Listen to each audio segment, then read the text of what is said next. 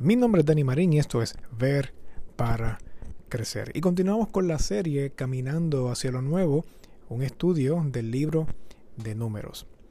Y para efectos de este estudio decidimos dividir el libro en cuatro partes. La primera parte es sentando las pautas, la segunda parte se llama conflictos internos, la tercera parte conflictos externos y la cuarta parte es una nueva cepa. Hoy continuamos con la segunda parte, conflictos internos. Así que si quieres ponerte al día o recordar o volver a repasar las partes que ya hemos discutido, pues entonces tienes que visitar verparacrecer.com, verparacrecer.com, en donde vas a ver allí toda la serie y toda la serie que hemos estado discutiendo hasta este momento para que puedas ponerte al día y también utilizarlo en tu estudio personal y también en tu estudio de grupos pequeños o con tu familia. Así que vamos hasta segunda parte o el tema de esta segunda parte que se llama ¿Qué pasa cuando nos traicionan?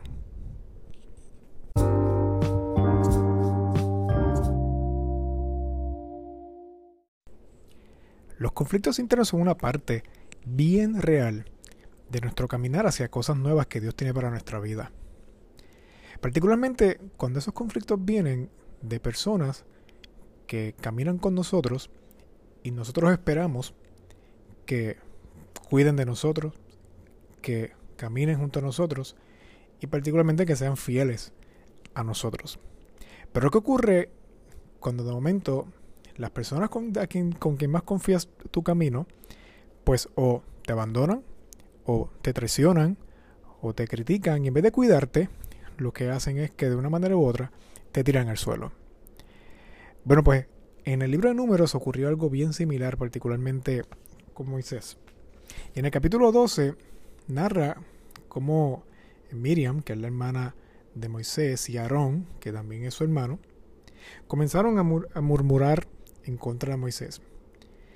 Y una de las cosas que reclamaban era, o se cuestionaban, mejor dicho, era cómo era posible que Moisés fuera el único que pudiese escuchar la voz de Dios. O sea, ¿por qué le habla Moisés y a nosotros no? Incluso, una de las cosas que también está recalcando fueron decisiones que delante de las demás personas no parecían las mejores decisiones y parecen que son, son, decisiones que Moisés había tomado particularmente eh, con quien él, él, decidió casarse en un momento dado. Así que están empezando a cuestionar la autoridad de Moisés, por qué Dios le habla a Moisés y lo primero que están sacando a reducir son las malas decisiones que Moisés tomó en el pasado.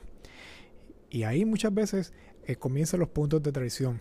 Cuando la gente empieza a cuestionar tu credibilidad y empiezan a traer tu pasado y decisiones que se supone que se hayan quedado atrás, pero todavía la gente que más confía, en la que más confías todavía la sigue poniendo delante de ti. Bueno, entonces estas personas estaban poniendo totalmente en tela de juicio la autoridad de Moisés, particularmente la autoridad que Dios le había ah, dado a Moisés. Y yo no sé si eso te ha pasado a ti en alguna ocasión donde pues todos cuestionan no solamente las decisiones que tomaste, cuestionan tu credibilidad, tu pasado, sino también la visión y el sueño que Dios ha puesto en ti. De momento empiezan a limitar el sueño que Dios está poniendo en tu corazón. Empiezan a limitar el camino porque quizás nunca lo han visto o simplemente pues como que no tienen miedo o quizás no, entienden o no creen que tú puedas lograrlo.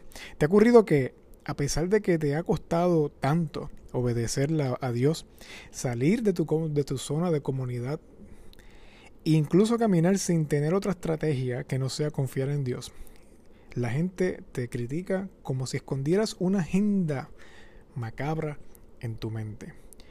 No sé si a ti te ha pasado esto, pero definitivamente le pasó a Moisés. Y particularmente por las dos personas en quien él más confiaba. Ahora lo que me gusta es como la historia deja bien claro que Moisés era una persona humilde. Incluso se dice que era hasta más humilde que cualquier otra persona en la tierra. En otras palabras, la historia confirma que los que acusaban a Moisés estaban bien lejos de la realidad. Esta acusación que hacían de esconder el poder más que para él era totalmente falso. Y muchas veces las personas van a acusarte a ti de cosas que están bien lejos de la realidad.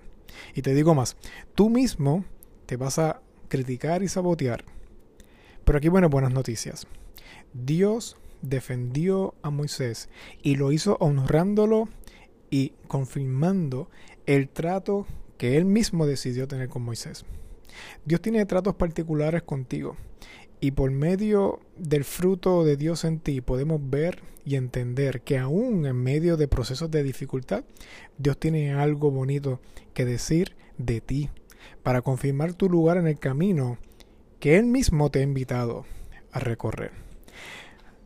Así que cuando de momento te veas traicionado o te veas acusado por las personas que se supone que tengan toda tu confianza, piensa que quien te llamó es Dios. Y piensa que también Dios, cuando en el caminar y en los resultados que, que ocurren cuando confías en Él, vas a ver que Dios te cuida, te defiende y también restaura tu credibilidad y va a mostrar que Él nunca se equivocó en llamarte y escogerte a ti.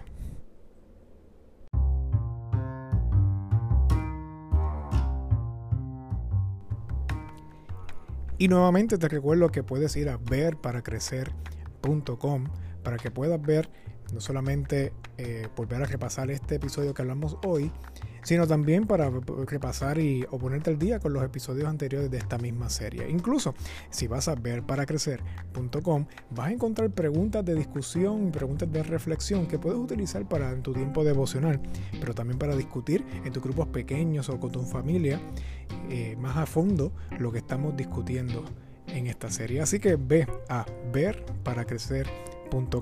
para que te pongas al día y puedas profundizar más en la palabra de Dios y puedas crecer junto con nosotros.